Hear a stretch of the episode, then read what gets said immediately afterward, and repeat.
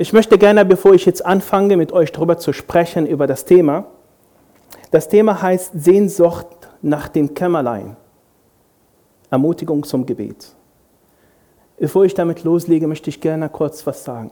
Und zwar, in den letzten Male sind Björn, Stefan und Tobias gestanden vorne. Und die hatten eine Sache auf dem Herzen, alle gemeinsam. Sie wollten das mit euch dienen, mit dem, was Jesus ihnen ins Herz gelegt hat. Sie haben gebetet, dass das, was sie sagen, bei euch in guten Boden fällt und in eurem Leben Früchte bringt. Das ist auch heute Morgen mein sinnlicher Wunsch. Ich wünsche von ganzem Herzen, dass ihr etwas mitnehmt für das, was ihr heute hört. Dass die nächste Zeit, die wir zusammen verbringen hier, nicht umsonst ist, sondern dass ihr etwas wirklich mitnehmt für euch, für euer Leben und dass es was verändern wird. Mit Gottes Hilfe. Ich will heute mit Gottes Hilfe über die Beziehung zu Jesus sprechen. Es liegt mir sehr am Herzen, dass ich mit euch darüber spreche, wer ist wirklich Jesus? Ihr kennt ihn alle. Ich möchte gerne mit euch ein bisschen darüber sprechen. Ja, und deswegen möchte ich gerne über zwei Punkte sprechen. Anbetung und der zweite Punkt ist für Bitte. Ich möchte gerne, bevor wir jetzt loslegen, möchte ich gerne zusammen mit uns beten. Jesus, Herr, ich danke dir von ganzem Herzen, dass du hier bist. Ich danke dir, Herr, dass du uns hier gebrauchst, Jesus, zum Bau deines Reiches. Herr, Du kennst das, was ich auf dem Zettel habe. Du kennst das, was ich im Herzen habe. Ich möchte dich von ganzem Herzen bitten, dass das, Herr, das wenig, was ich habe, dass du daraus mehr wachst. Gebrauche das, Herr Jesus, bitte. Und lass die Männer, die heute gekommen sind, nicht nur ja, Frühstück mitnehmen, sondern wirklich geistlicher Nahrung mitnehmen. Herr, wenn du nicht dein Heiliger Geist sendest, dann ist das, was ich hier sage, Herr, ist wirklich wertlos. Ich bitte dich, Herr, dass du alles gebrauchst, Herr. Ich danke dir von ganzem Herzen. Amen. Ja, für mich besteht das aus zwei Hauptbestandteilen. Einmal Anbetung das ist die Gemeinschaft auch mit Jesus. Und der zweite Punkt, für Bitte. Wir beten für uns, für jemanden, das, was Gott uns ins Herz gelegt hat. Das sind die zwei Säulen. Ist, das sind die zwei Säulen Anbetung im Gebet. Ich möchte gerne mit euch so ein bisschen sprechen, was ihr haltet von Anbetung. Was bedeutet für euch Anbetung? Das ist eine, keine rhetorische Frage, die ich gleich mit Antwort komme, komme ich auch gleich mit einer Antwort, aber vielleicht von euch selber. Was bedeutet für euch Anbetung? Wer traut sich mal ein oder zwei Worte zu sagen, was Anbetung für ihn ist? Jan? Ja, ich denke vor dem Hintergrund, dass wir einen herrlichen, einen großartigen Gott haben und wir nur staunen können, dass uns das automatisch irgendwie in eine Form der Anbetung bringt. Es Freude macht, mhm. ihn erhöhen zu dürfen, ihn zu sehen und einfach zu wissen, wer unser Herr ist. So, genau. Andreas, wolltest du? Ja, ich komme aus der katholischen Kirche und äh, daher kenne, kenne, ich die Anbetung eigentlich schon seit langer Zeit und daraus wird sie äh, besonders hervorgehoben. Da wird sie zwar auf einen Gegenstand äh, projiziert, nämlich äh, äh, ein, äh, eine Hostie, aber wenn man davon abgeht und Sachen anbietet, sondern sagt, Jesus anbieten, als Gemeinschaft ist es eine unwahrscheinlich große Kraft, ein gemeinsames Gebet aller in eine Richtung, nämlich zu Jesus Christus. Und diesen Moment zu genießen oder diese Zeit zu genießen, in der die Anbetung stattfindet, die in der katholischen Kirche ja mindestens eine halbe Stunde immer gedauert hat, ist es für mich eine besondere Ehrerbietung an meinen Gott, der ja für mich immer da ist und wo ich, mich, wo ich meine ganzen Gedanken auf ihn konzentrieren kann, ohne abgelenkt zu sein. Das mhm. ist für mich Anbetung ist aber auch heute so, wenn ich ihn vor Augen habe und mit zu ihm bete. Wer möchte noch? Daniel? Was ich mir auch noch gedacht hatte, ist, dass ähm,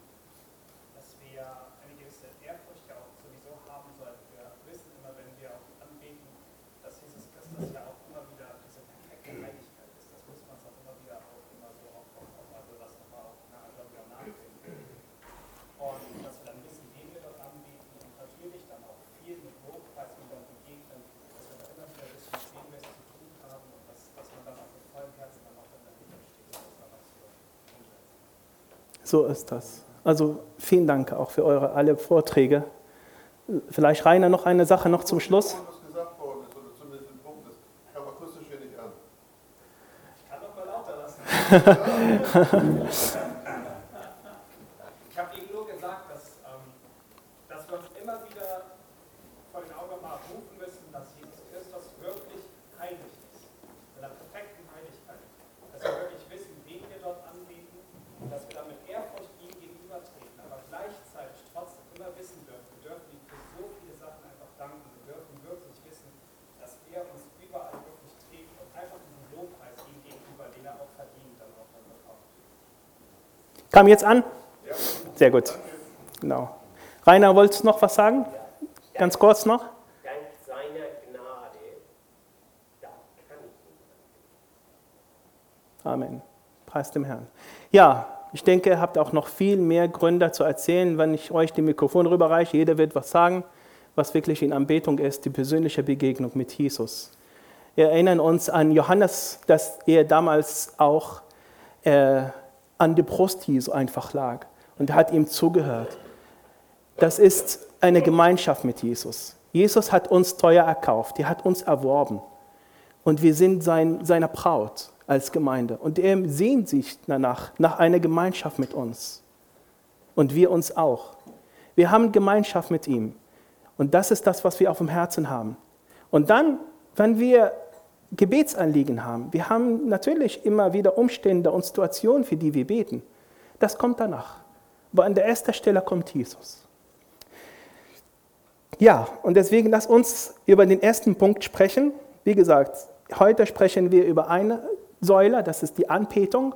Zweite Säule ist Fürbitte. Erstens die Anbetung. Da wollen wir über drei Punkte sprechen. Wer ist es, den wir anbeten? Wie beten wir ihn an? Und als drittes, was bewirkt Anbetung in uns selbst?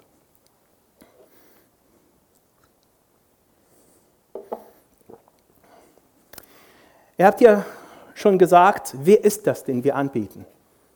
Das ist Jesus, unser Herrn und Heiland.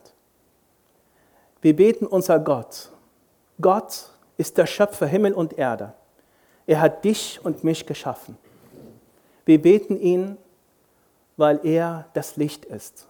In Gott ist nichts Unreines.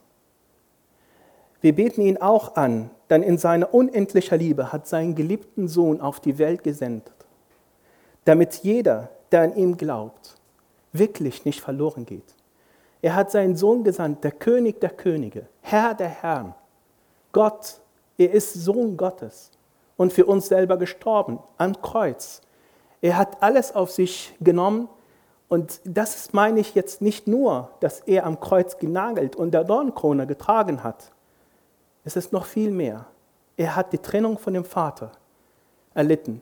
Diese Trennung von dem Vater gab es zuvor noch nie.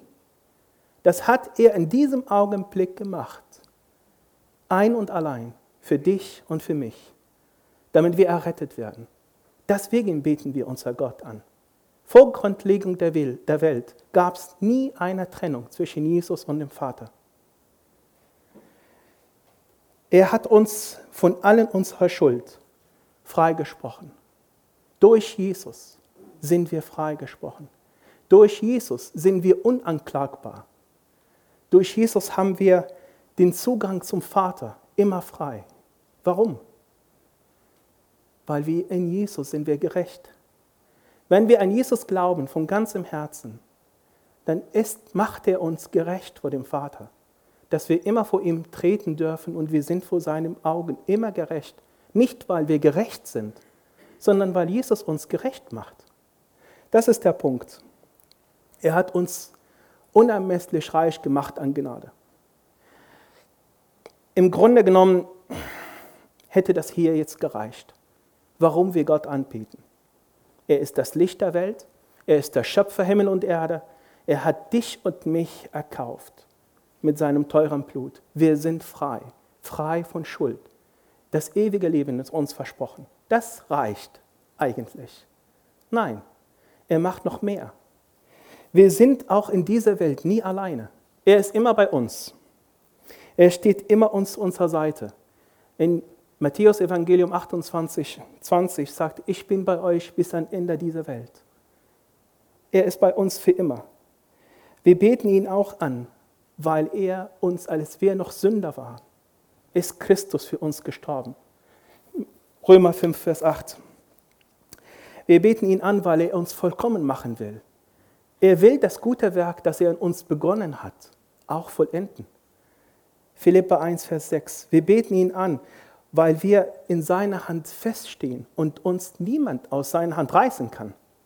Johannes Evangelium 10, Vers 28. Wir beten ihn an, weil er unser guter Hirte ist. Psalm 23. Wir beten ihn an, weil er unser guter Versorger ist. Matthäus 7, 11. Und weil er unser Wegweiser ist. Psalm 25, 11. Wir beten, äh, wir beten ihn an, weil er kümmert sich um uns. Und er hat uns auf seine Handfläche eingraviert, dass er uns nie vergisst. In Jesaja 49, 15 bis 16. Die Bibel ist wirklich voller Gründe, warum wir ihn anbeten. Wir beten unser Gott an, weil er unser Gott ist. Das ist einfach der Grund. Wen beten wir an? Unser Gott. Warum beten wir unser Gott an? Die Gründe sind wirklich unzählbar. Aber die Frage ist, wie beten wir Gott? Welche Haltung haben wir, wenn wir Gott anbeten? Es gibt zum Beten gibt es keine richtige oder falsche Haltung. Aber Jesus geht in der Bergpredigt. In Matthäus 6, 5 bis 6 geht er auf, das, auf die heuchlerische Art zum Beten. Er sagt, und wenn ihr betet, sollte er nicht sein wie die Heuchler, die gern in den Synagogen und, auf die Stra und an den Straßenecken stehen und beten, damit sie von den, von den Leuten gesehen werden. Wahrlich, ich sage euch, sie haben ihren Lohn schon gehabt. Wenn du aber betest, so geh in dein Kämmerlein, schließe die Tür zu und bete zu deinem Vater, der in den Verborgenen ist. Und dein Vater, der in das Verborgene sieht, wird es dir vergelten. Ich habe gerade am Tisch hier gesessen und der liebe Paul hat einen Satz gesagt. Da habe ich gesagt, woher weiß er, was ich heute darüber erzählen würde? Und sagte, Gott hasst die, Heuchler, die Heuchelei. Ist das so, Paul? Hast du gesagt? So ungefähr. Er hasst die Heuchelei. Und das ist, ja, ist es auch eine Sünde, dass wir nicht heucheln. Du kannst zum Gottesdienst jeden Sonntag kommen und du kannst auch frömme Sprüche in den Mund nehmen. Das merkt keiner. Das sieht keiner, wie dein Herz ist. Ich möchte euch das kurz illustrieren. Und zwar Telefon.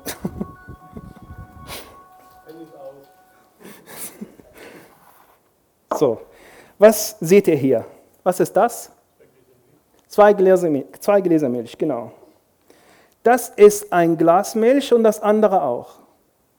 Das von den Konstanz hier, das ist ungefähr gleich. Man merkt das nicht.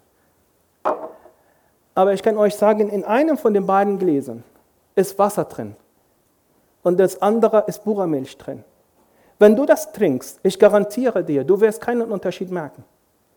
Von dem Konsens hier, das, der Milch, ist auch kein Unterschied. Es gibt aber, ich weiß, weil ich das selber gemischt habe. Ich weiß, was, welches Glas von beiden Wasser drin hat und welches nicht. Und nicht nur ich weiß das, sondern Gott weiß das auch. Wenn ich dir das Jan gebe zum Trinken, merkst du das nicht. Du siehst das nur, was vor Augen ist. Gott sieht das Herz.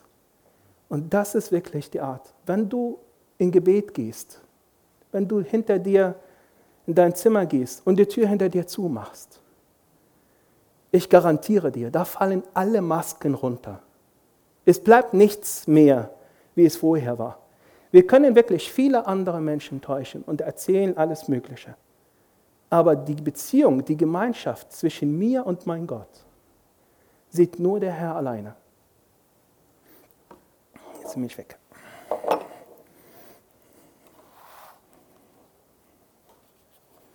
Deswegen mein Appell an euch auch in diesem Punkt. Lasst uns unser Herz prüfen, wenn wir beten. Wie ist unsere Herzeneinstellung?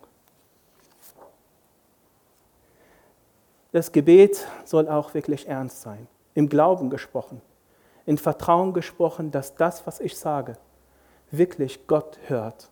Gott hört das, was du sagst. Und das mit Gottes Hilfe sollst du wirklich immer dran fest glauben. Er ist da und er hört das, was du sagst. Wir wollen mit Gottes Hilfe auch wirklich darauf vertrauen, dass er hier ist. Frag dich einfach, wenn du einfach betest und nicht glaubst, warum betest du dann? Warum beten wir, wenn wir nicht glauben, dass Gott hier und da ist und unser, Glauben, unser Gebet erhört? Wir wollen doch alle kein Lippenbeter sein. Ich weiß es nicht. Ich kann nicht, wahrscheinlich werde ich heute ein bisschen mehr darauf eingehen über meine Vergangenheit, wo ich herkomme in der Orthodoxkirche. Ich habe das ein bisschen in der Freizeit erzählt. Aber Lippenpeter war ich auch. Und das ist wirklich, das ist nicht, das ist das nicht, was Gott wohlgefällig ist. Wir beten mit reinem Herzen. Der dritte Punkt in Punkt Anbetung. Wir beten mit reinem Herzen. Du kannst nicht in eine Sünder verharren und meinst, dass Gott dein Gebet erhört. Ich meine jetzt nicht, dass wir sündigen. Wir sündigen alle. Ich meine jetzt wirklich, versteht mich nicht falsch, in Sünder verharren. Ich lebe in Sünde. Und meine ich das trotzdem, dass es parallelgleisig kann Gott meine Gebete erhören. Das ist nicht so. In Galater 6, Vers 7 lesen wir, irrt euch nicht, Gott lässt sich nicht verspotten. Macht euch nichts vor. Du kannst dir das andere vormachen, aber Gott können wir wirklich nichts vormachen. Jesus sagt, selig, die reines Herzen sind, denn sie werden Gott schauen. In Matthäus 5, Vers 8. Für mich, für mich, Stephanus, ist ein sehr großer Vorbild. Kurz bevor er seinen Geist aufgab, ihr kennt alle die Geschichte, bei der Steinigung, sagt er, vollem Heiligen Geist sah Stephanus zum Himmel und sah die Herrlichkeit Gottes und Jesus stehen zu Rechten Gottes und sprach, siehe, ich sehe den Himmel offen und den Menschensohn zu Rechten Gottes stehen. Wir kennen das, dass Jesus immer zu Rechten Gottes sitzt.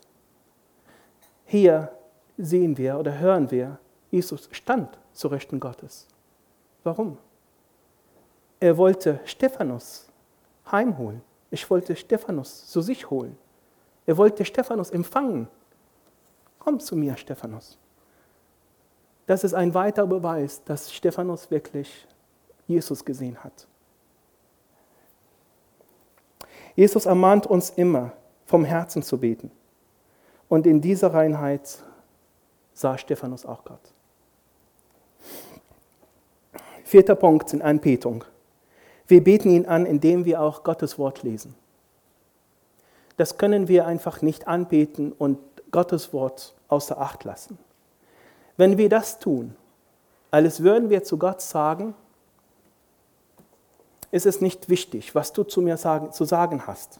Hör lieber erstmal einmal zu, was ich dir zu sagen habe. Das ist nämlich viel wichtiger als das, was du mir zu sagen möchtest. Das ist aber keine Gesetzlichkeit, dass wir überall und jeden Tag uns die Bibel mitnehmen, unter dem Arm klemmern und überall, wo wir uns bewegen, die Bibel unter der Hand halten. Sicherlich können wir auch Gott ohne Bibel anbeten. Aber es ist wirklich sehr wichtig, dass wir mit Gottes Hilfe immer das Wort Gottes haben. Wir beten den Herrn im Geist und in der Wahrheit. Was ist die Wahrheit? Die Wahrheit ist Gottes Wort. Und wir beten den Herrn im Geist, im Heiligen Geist, der er uns gegeben hat. Und in der Wahrheit, Gottes Wort. Das machen wir, damit nicht die Beziehung zwischen Gott und uns einseitig ist. Nur unsere Gebete, nur unsere Bedürfnisse, unsere Gebete, ich meine, nur das, was wir auf dem Herzen haben, unser Verlangen, unsere Umstände. Klar, können wir auch alle dafür beten. Aber so ist es zwischen, das ist ein Dialog. Gott spricht zu dir durch sein Wort, du nimmst Gottes Wort und sprichst wieder zu ihm durch sein Wort. Manche erwarten gerne ein Wunder, dass Gott, ihn, dass Gott zu ihm redet oder dass Gott ihm sogar im Traum erscheint. Ich weiß nicht. Das versteht auch, verstehen wir nicht. Das brauchen wir wirklich nicht. Das Wunder, das wir, das wir haben, ist wirklich dieses Buch. Das ist das Wunder. In diesem Buch ist Leben. Und in diesem Buch wirklich, dieses Buch ist von Gott eingehaucht. Das lesen wir auch in 2. Petrus 21 bis 21. Das ist von Gott gegeben. Es lebt. Es verändert sich nicht. Es bleibt immer. Deine Situation in deinem Leben verändert sich immer wieder. Du kannst den Vers heute lesen und nächstes Jahr liest du den gleichen Vers nochmal und er spricht dich nochmal anders an als heute. Das macht Gottes Wort so anderes als ein Roman. Ein Roman liest du und hast du das Ding gelesen, das Ding ist durch. Für dich ist es altes Kaffee. Gottes Wort ist nie ein altes Kaffee. Gottes Wort hat Leben in sich, er atmet. Und in deinem Leben kommt immer wieder Situation und du kannst den Psalm 25 lesen, heute, nächstes Jahr und übernächstes Jahr und du hast immer wieder neue Wahrheiten für dich und für dein Leben. Was bewirkt Anbetung in uns selbst? Wir kennen das. Wir haben manchmal schlechte Laune, wir sind nicht gut drauf. Und gehen wir auf der Straße oder treffen wir uns mit einem Freund, sprechen wir mit ihm und schon ist das alles wieder wunderschön. Mehr oder weniger. Naja, manchen geht's auch, bleibt es auch ein bisschen, aber es ist halt so, du hast Gemeinschaft, wir erzählen miteinander und schon ist das wieder alles gut. So ähnlich, aber auch natürlich viel intensiver geht es mit unserer Begegnung mit Jesus. Wenn wir Zeit mit ihm und seiner Gegenwart verbringen, werde er uns sozusagen rundherum erneuern. Du wirst wirklich spüren, wie der Heilige Geist durch dein Leben weht. Und du hast wirklich, du merkst, dass es wirklich das, was nicht Christus gemäß in deinem Leben, herausgefegt werden. Alles wird herausgefegt. Du wirst gereinigt durch die Gemeinschaft mit Gott. Du wirst befreit durch die Gemeinschaft mit Gott. Du wirst wieder rauskommen aus der Gemeinschaft mit Gott, nicht wie du reingekommen bist. Das ist sicher.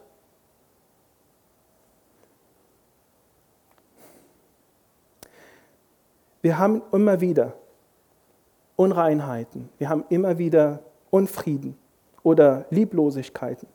Die Liste ist wirklich lang. Und deswegen kann ich euch wirklich sehr ans Herz legen. Geht damit, geht damit zu Jesus. Geht damit zu ihm. Schütte euer Herz aus und sprecht mit ihm darüber. Er möchte gerne euch mit seiner Freude und mit seinem Frieden erfüllen. Kurz gesagt, wenn wir Jesus suchen und innige Gemeinschaft mit ihm haben, und das ist seine Freude. Und nicht nur seine Freude, sondern das ist auch für uns selber zum Segen. Wir finden uns in seiner Nähe. Wir finden Frieden in seiner Nähe. Wir kennen das von Johannes Evangelium 14. Jesus sagt zu uns, zu dir heute Morgen, mein Frieden gebe ich dir, mein Frieden lasse ich dir. Ich gebe dir nicht, wie die Welt dir gibt. Dein Herz verzagt nicht. Vertraue mir. Komm zu mir. Komm zu mir. Nicht zu mir, sondern zu Jesus. Das ist der erste Punkt. Anbetung. Zweiter Punkt für Bitte. Wir beten natürlich dem Herrn, dass er uns hilft, dass wir in der Heiligung wachsen und dass wir ihm immer mehr ähnlicher werden. Vor ungefähr zehn Jahren, da war ich viele Jahre gläubig. Ich habe Tischtennis gespielt. Ich war im Tischtennisverein. Ich bin auch äh, Turniere gefahren. Denkt nicht, dass ich irgendwie äh, Timo Boll die Hand geschüttelt habe. Das war nicht der Fall. Wir auch nicht der Fall gewesen. Aber ich war ein bisschen unterwegs so mit dem Tischtennis. Einmal nach dem Training bin ich durch die Straße gegangen, gefühlt, ich war nur alleine mit mir unterwegs. Unser Auto war an dem Tag kaputt, also ich bin gelaufen nach Hause. Ich hatte eine einfache Frage, die ich mir gestellt habe. War es das? Ist das jetzt wirklich alles, George, was dein Leben jetzt macht? Zweimal in der Woche gehst du zum Training, noch einmal gehst du zum Turnier, zum Gottesdienst gehst du ja Sonntag, hin und wieder triffst du dich mit einem oder anderen. Ist das alles? War es das jetzt? Ich habe gebetet, ich habe den Herrn gesagt, Jesus, ich weiß es wirklich nicht. Ich weiß nicht, was du mit einem wie mir anfangen kannst. Aber ich möchte dich bitten, hilf mir. Das, was jetzt im Moment läuft, ist so wenig. Dazu erzähle ich noch mehr. Bis ich Ägypten verlassen hatte, war ich, wie einiger von euch, habe ich erzählt vorhin, auf der Männerfreizeit koptisch-orthodox. Ich habe mich erst in Deutschland bekehrt. Ich war dort orthodox und meine ganze Familie orthodox. Sagt euch koptisch-orthodox was? Das ist so ähnlich wie katholisch. Also auch mit den Heiligen, mit den Fasten und so weiter und so fort.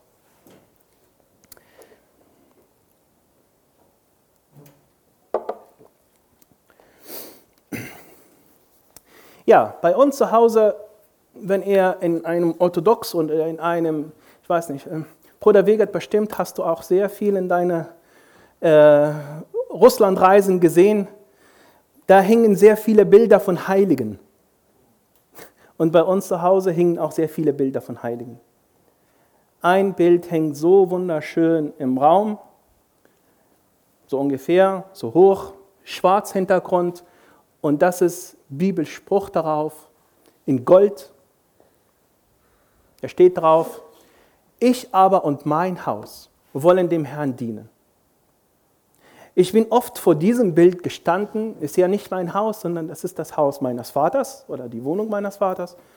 Und ich habe mich wieder, immer wieder gefragt, ob es jemals dazu kommen würde, dass mein Vater sich diese Bibelverswunsch nachgehen kann. Ich aber und mein Haus wollen wir den Herrn anbeten, dienen.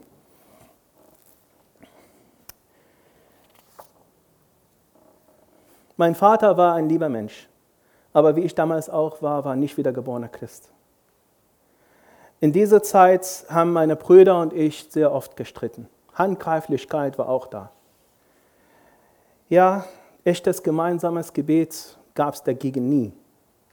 Und wenn wir mal das Vaterunser gebetet hatten, da wurde das einfach nur runtergeleiert. Und du hast gesehen, wie beim Vaterunser in allen Richtungen geschaut. So, unser Vater, der du bist im Himmel, geheiligt wird dein Name, dein Reich komme, dein Wille geschieht, wie im Himmel und so weiter. Das ist schade und traurig. Man hat wirklich nicht auf das Gebet konzentriert. Dieser Bibelvers war schlicht und ergreifend, bedeutungslos und tot in unserem Leben damals. Und ich hatte resigniert und aufgegeben, dass es eines Tages wirklich, dass ich das in diesem Haus eines Tages erleben würde. Nun, die meisten von euch hier, die hier seid, wenn ihr so einen Bibelvers an der Wand haltet, werde für euch andere Bedeutung haben, als das für uns damals hatte. Ihr seid gläubige Christen. Dennoch können wir auch als gläubige Christen nicht aus uns heraus oder eigener Kraft versuchen, Gott zu dienen. Wir wollen dem Herrn dienen, Aber oft haben wir manchmal wirklich keine Ahnung, wie. Wie können wir Gott dienen? Wie soll das geschehen? Wie kommen wir zu diesem Ziel? Genau an diesem Abend, nach dem Tischtennis damals, auf der Dorfstraße, trage ich meine Sporttasche in der Hand und ich habe auch dem Herrn gesagt, Herr, ich und mein Haus wollen wir wirklich, wirklich dir dienen. Denn mein Leben soll nicht so an mir vorbeirauschen. Ich wollte das nicht mehr. Das war wirklich, ich habe das vom Herzen gebetet. Ich wusste aber nicht, wie ich damit bloß anfangen kann. Ich kann euch sagen, das hat nicht lange gedauert. Und Jesus hat mein Leben vollkommen umgekrempelt. Ich bin dem Herrn wirklich sehr dankbar dafür. Wir beten dem Herrn ohne Unterlass. Wir haben darüber gesprochen, dass Gott uns gebraucht zum Bau seines Reiches. Jetzt kommen wir zum, zum Punkt, wir beten dem Herrn ohne Unterlass. Ich habe eine Frage. Wer von euch kennt Nehemiah? Sehr gut. Nehemiah. Nehemiah hörte einmal, dass Jerusalem in Schutt und Asche lag. Er war sehr betrübt. Er war wirklich traurig und mitgenommen. Heutzutage, wenn du solche Nachricht bekommst und wirklich sehr traurig und betrübt, hm, sag nicht, ja, aber manche bleiben einfach zu Hause. Die gehen nicht zur Arbeit, es geht ihnen nicht gut. Es ist, ja, man ist super traurig, man geht nicht hin.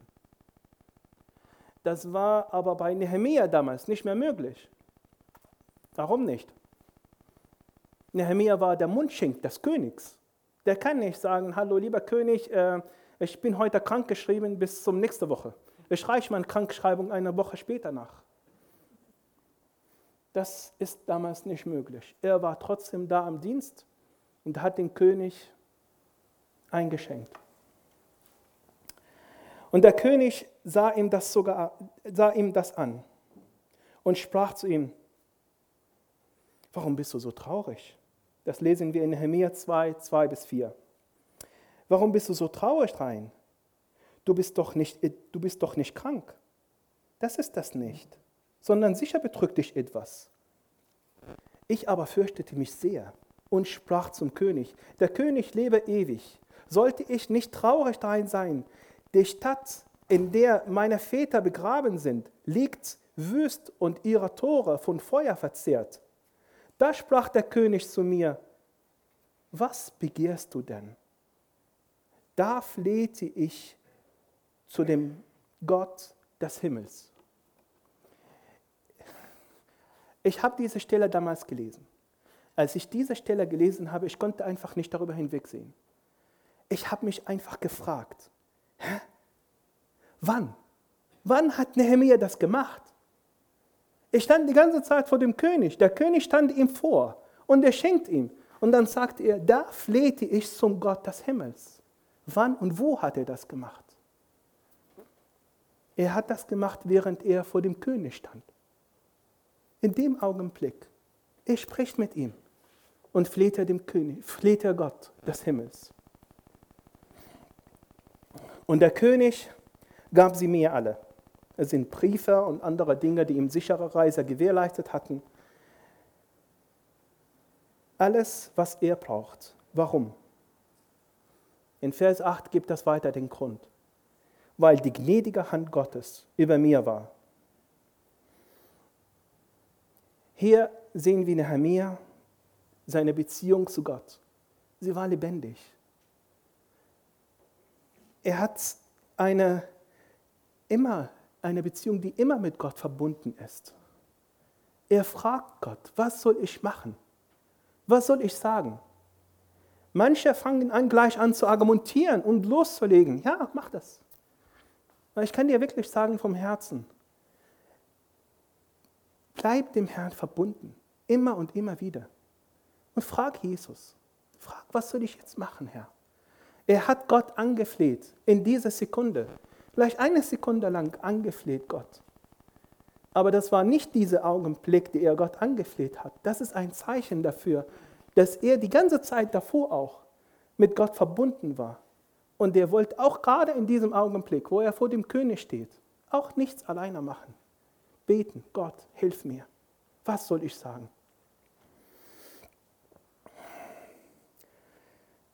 Er wollte nichts ohne sein Gott machen oder sagen.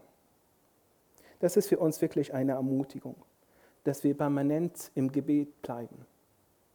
Permanent. Mit Gottes Hilfe natürlich. Vierter Punkt für, in, in Fürbitte. Wir beten auch für alles. Ich kann euch sagen, bete für alles, was du auf dem Herzen hast. Jesus möchte von dir, dass er überall mit dabei ist. Behalte keine Geheimnisse für dich.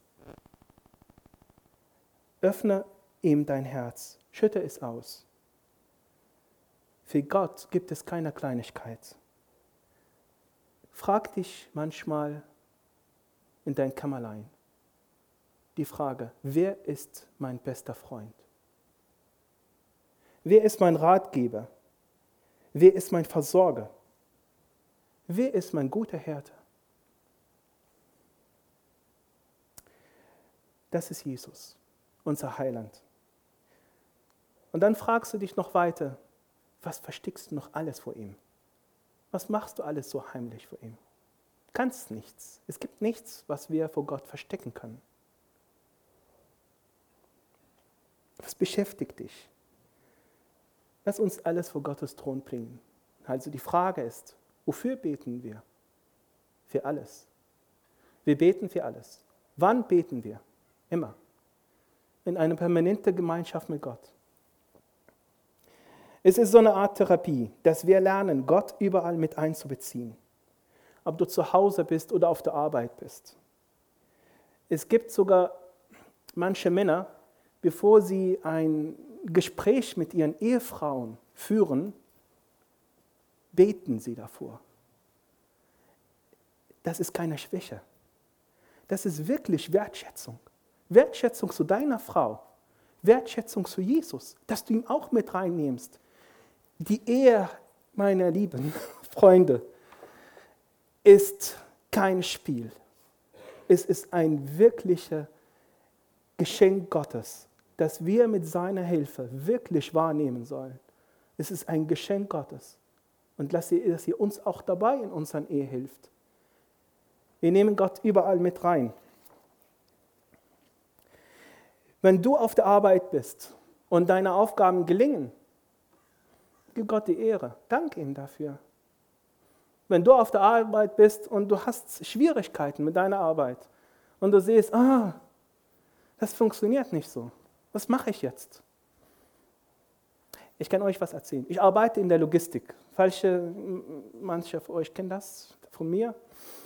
Ich habe äh, erfahren, dass es am Freitag, an dem Tag war Mittwoch, mein Kunde in Italien die Ware braucht. Das ist ungefähr 20 Tonnen, ein Voll-LKW. Ich habe hm, überlegt, das ist so gut wie unmöglich. Das schaffen wir nicht. Die Ware ist irgendwo.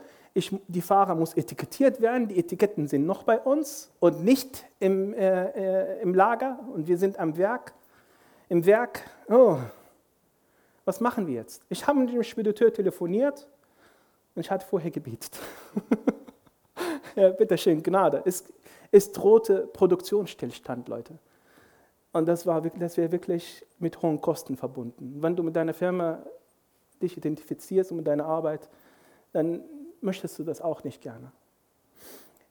Dann habe ich beim Spediteur angerufen und sagte ich, ja, kannst du die Ware heute abholen, dass es am Freitag angeliefert wird. Dann sagte er, Moment mal, ich rufe Sie nochmal an. Hat er nochmal angerufen, ja, das geht. Ich habe ihm gesagt, ah, wissen Sie was, ich erfahre gerade, das habe ich wirklich gerade in einem Moment erfahren, die Etiketten sind noch bei uns im Werk und die mussten zum Lager, der in einem anderen Ort ist. Er sagte mir, wissen Sie was, ich habe eine liebe Kollegin hier, die kommt bei Ihnen mit dem Auto vorbei, holt die Etiketten und bringt das zum Lager. Der kam, hat die, die kam die Kollegin, hat die Etiketten geholt und hat das zum Lager gebracht. Da kam zwei Stunden später, nachdem die Lagerleute die, die Ware etikettiert haben, die Ware abgeholt und die Ware ist am Freitag eingetroffen. Ich war dem Herrn sehr dankbar. Es ist eine Kleinigkeit, ich weiß. Aber es war für mich, an dem Tag war wirklich ein Gebetsanliegen. Ich habe den Herrn, Herr, hilf mir dabei. Ich schaffe das nicht und die Ware muss wirklich dahin. Gott ist gut. Jesus sagt uns auch in Johannes Evangelium 16, 23 bis 24, er ermutigt uns zum Gebet. Wahrlich, wahrlich, ich sage euch, wenn ihr den Vater um etwas bitten würdet, in meinem Namen, werde es euch geben. Bisher habt ihr nichts gebeten in meinem Namen. Bittet, so werdet ihr nehmen, damit eure Freude vollkommen sei. Warum wollen wir, wo wir Gottes Kinder sind und von ihm wirklich teuer erkauft sind, etwas für uns behalten und unser eigenes Ding machen? Warum wollen wir das? Jesus sagt auch zu uns, ohne mich könnt ihr nichts tun. Wir beten natürlich für unsere Anliegen, damit ihr mich nicht falsch versteht, die auch immer mit Gottes Gebote vereinbar sind.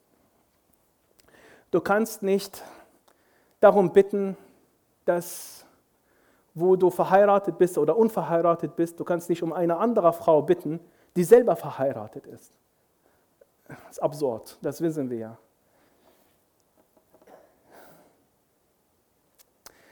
Wenn du aber mal in eine Situation kommst und nicht genau weißt, hm, ich, ist, das wirklich, ist das wirklich eine Situation, für die ich beten kann? Vereinbart sich das mit dem, was in der Schrift steht? Wenn du in einer Gemeinde bist, dann sprich das mit deinen Pastoren. Sprich das auch mit den Hauskreisleitern. Sprich das mit deinen Geschwistern. Hab Gemeinschaft mit den Geschwistern und sprich, tausch darüber aus. Wir haben hier am Tisch wunderbar gesessen und haben wir, das war eine Frage, was machen wir mit Lebensverlängerungsmaßnahmen? Ist das von Gott vorgesehen oder nicht? Das war eine schöne Frage, eine gute Frage.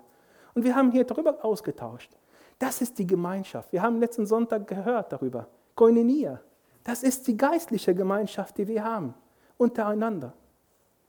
Macht daraus Gebrauch. Das ist wirklich gut für uns. Wir beten Gott für alle unsere Anliegen, die wir auf dem Herzen haben. Aber damit ihr auch mich nicht falsch versteht, damit wir auch nicht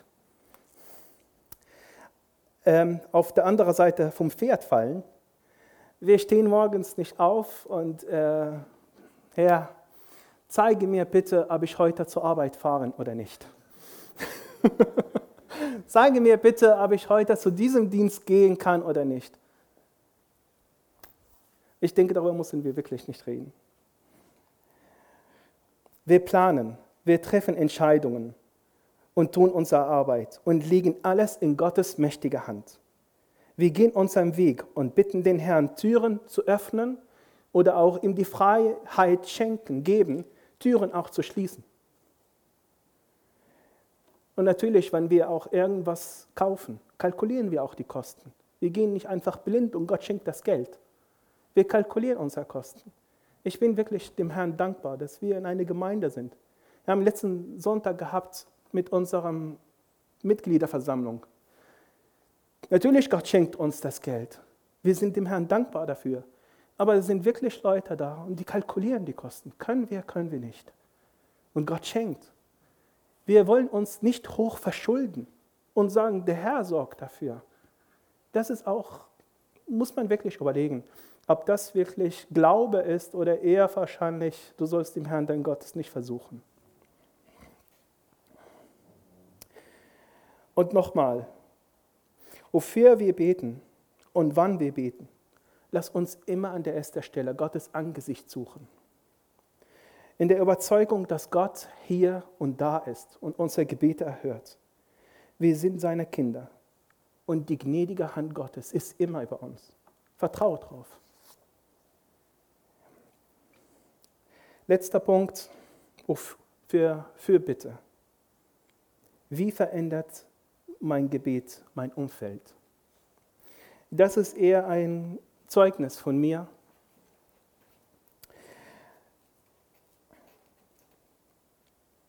Wie erfahre ich eigentlich diese Veränderung in meinem Leben?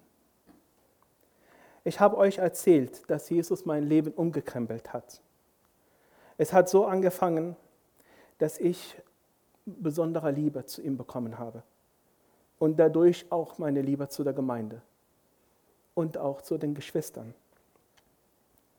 Ich fühlte mich nicht mehr am Rande der Gemeinde.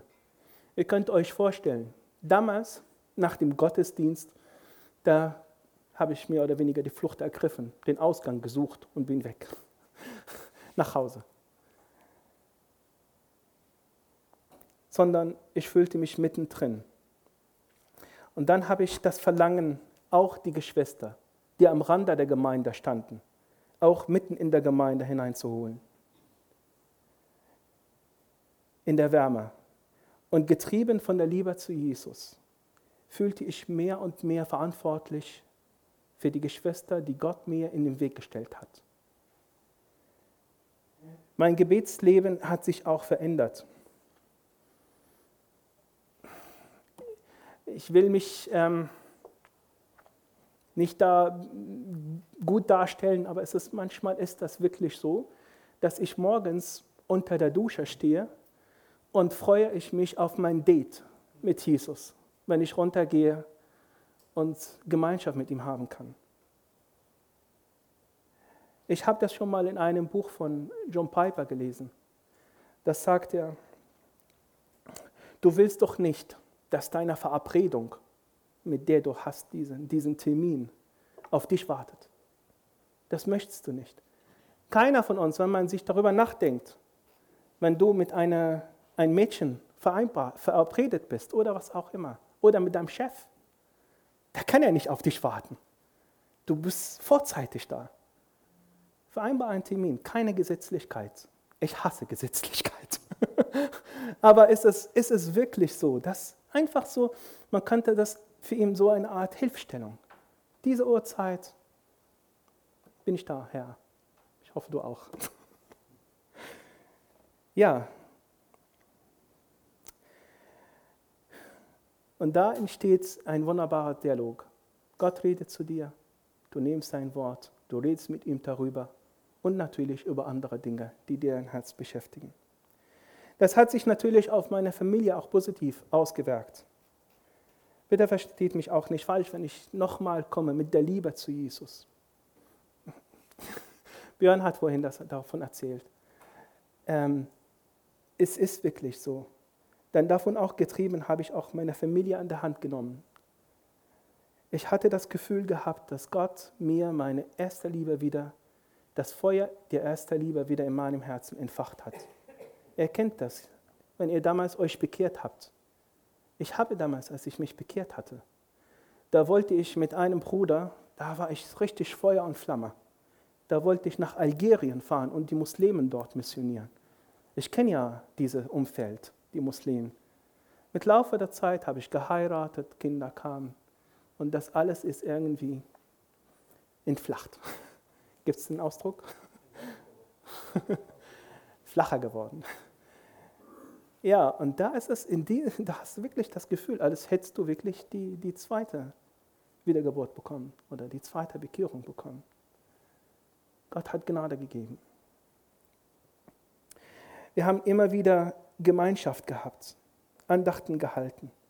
Wir haben ungezwungen gesungen, wir haben Gottes Wort gelesen, wir haben gebetet. Der Herr ist gut und er hat eingegriffen in unserem Leben. Ich bin dem Herrn dankbar, dass meine Kinder sich auch bekehrt haben. Ich habe mit meinem Sohn, ich bin auch vom ganzen Herzen auch dankbar, ein offenes Verhältnis zu ihm. Er ist 19 Jahre alt und auch mit meiner Tochter.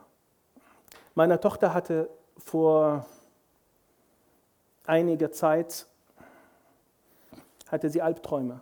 Immer wieder, wenn sie schläft, hatte sie Albträume und konnte nachts nicht richtig schlafen, nicht ruhig schlafen. Den nächsten Tag war sie müde in der Schule und es ging ihr nicht gut. wir haben zusammen gebetet. Ich bin immer jeden Abend zu ihrem Zimmer gegangen. Wir haben zusammen gebetet. Und die Albträume sind nicht gleich weggegangen. Aber wir haben noch mehr gebetet.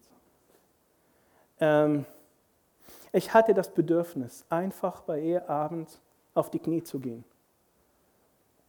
Es ist auch hier kein Ritual oder Liturgie und dass wir eine Haltung, die wir befolgen müssen, auf die Knie zu gehen. Es war nur für mich ein Bedürfnis. Und wir haben für ihr Albträume immer mehr gebetet und immer wieder gebetet. Vor einigen Tagen sagt sie mir, dass die Albträume weg sind. Und ich bin wirklich Gott dankbar. Sie schläft ruhig, sie schläft gut. Und ich bin Gott dafür dankbar. Die Gemeinschaft mit Jesus verändert unser Leben. Ich bin in der, in der Mitte der Gemeinde hineingezogen worden, aber da hängen noch drei Personen an mir, die auch in der Mitte der Gemeinde hineingerückt sind. Gott arbeitet noch immer an unserer Motivation und Ziele. Und ohne jetzt tief stapeln zu wollen, wirklich, der Herr hat an uns und unserer Familie noch sehr viel zu tun. Wir beten von ganzem Herzen, dass Gott, unser, dass Gott uns in unserer Schwachheit gebraucht und dass wir als Familie ein Werkzeug sind, um Menschen, die auch am Rande der Gemeinde sind, in der Wärme der geschwisterlicher Liebe hineinzuziehen, mit Gottes Hilfe. Lass uns immer wieder beten, dass unsere Beziehung zu unserem Herrn und Heiland zunimmt. Und dass wir nicht für uns selbst leben, sondern dass wir und unserem Haus mit Gottes Hilfe dem Herrn vom Herzen dienen. In 1. Petrus 4, 10 bis 11. Und dient einander, ein jeder mit der Gabe, die er empfangen hat. Alles die gute Haushalter und der mancherlei Gnade Gottes. Wenn jemand redet, rede er es alles Gottes Wort. Wenn jemand dient, tue es aus der Kraft, die Gott gewährt, damit in allem Dinge Gott gepriesen werde durch Jesus Christus. Ihm sei Ehre und Macht von Ewigkeit zu Ewigkeit. Amen. Und eins und damit schließe ich auch. Eins sage ich euch noch. Egal wie drauf du bist und was dich belastet, Gebet bringt dich in eine enge Beziehung zu Jesus und schenkt dir Freude. Und die Gemeinschaft mit Jesus macht dich zufrieden und demütig.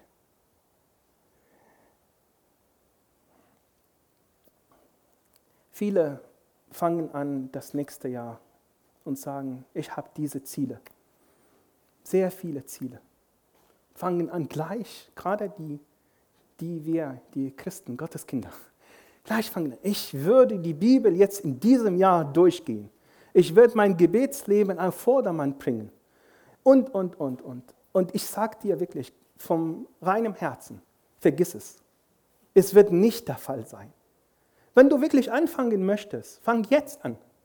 Nimm jetzt die nächste Zeit, die Adventszeit, alles eine schöne Zeit, wie du den Herrn begegnest und auch, dass der Herr dich mit, Gott, mit seiner Hilfe rundherum erneuern kann.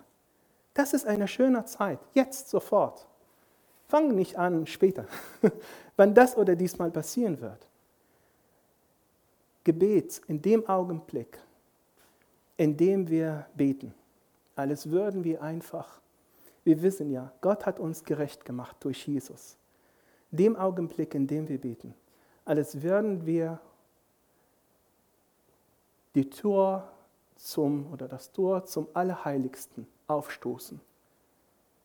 Und dann sind wir in diesem Moment, sind wir vor Gottes Gegenwart, sind wir vor Gottes Thron, in diesem Augenblick, in deinem Gebet. Du bist gerecht, wenn du an Jesus glaubst. Also, du stehst gleich vor dem Vater. Deine Gerechtigkeit hat Jesus alles für dich getan. Gott segne euch.